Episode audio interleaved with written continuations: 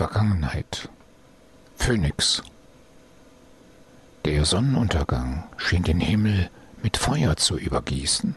Blutrot sank der Feuerball hinter den Horizont, und das flammende Rot verlieh dem Gesicht des Fremden ein noch geheimnisvolleres Aussehen.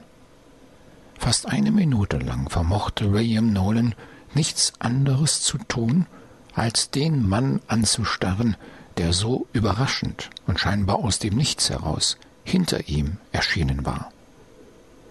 Der Fremde überragte ihn um fast einen Kopf.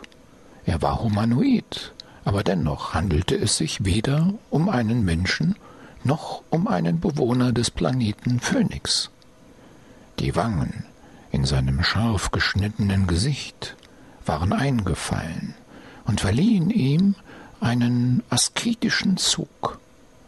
Seine Haut war bleich wie die eines Toten und stand in Kontrast zu seinem schwarzen Haar. Es war auf eine Länge von kaum einem Zentimeter geschoren und reichte wie die Spitze eines Pfeiles weit in die Stirn, fast bis zur Nasenwurzel. Gekleidet war der Fremde in einen hautengen schwarzen Dress, unter dem sich ein muskulöser Körper abzeichnete. Über dem Dress trug er einen fast bis zum Boden reichenden silbernen Umhang, der um die Schultern von einer ebenfalls silbernen, mit seltsamen Symbolen verzierten Spange gehalten wurde. Als ein Windstoß das Cape aufblähte, konnte William Nolan erkennen, dass es von innen violett war. Das Faszinierendste an dem Unbekannten aber waren die schmalen, mandelförmigen Augen. Sie waren leicht schräg gestellt. Die Iris funkelte golden und die Pupillen waren wie lichtschluckende Schächte, die unmittelbar in die Unendlichkeit zu reichen schienen. Die Weisheit von Jahrtausenden spiegelte sich darin wider, aber das musste eine Einbildung sein, denn obwohl es schwer fiel, das Alter des Mannes zu schätzen, glaubte Nolan nicht, dass es mehr als fünfundzwanzig oder dreißig Jahre betrug. Verwirrt wandte er den Blick ab.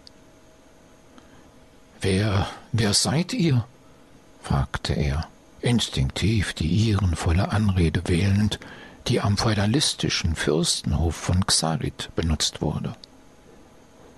Ein spöttisches Lächeln umspielte das Gesicht des Fremden.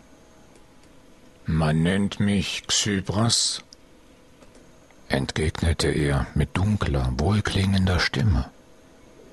Zur Überraschung des Wissenschaftlers sprach der Mann Englisch, ohne einen Translator zu benutzen.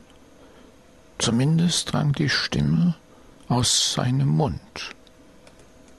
William Nolan blickte hinüber zu den Flugscheiben der Beherrscher des Transmitternetzes, die vor den Festungsmauern aufmarschiert waren.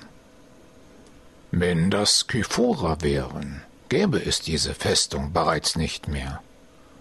Klangen noch einmal die ersten Worte des Unbekannten in ihm wieder. Ihr gehört zu diesen Wesen? fragte er, obwohl er die Antwort kannte.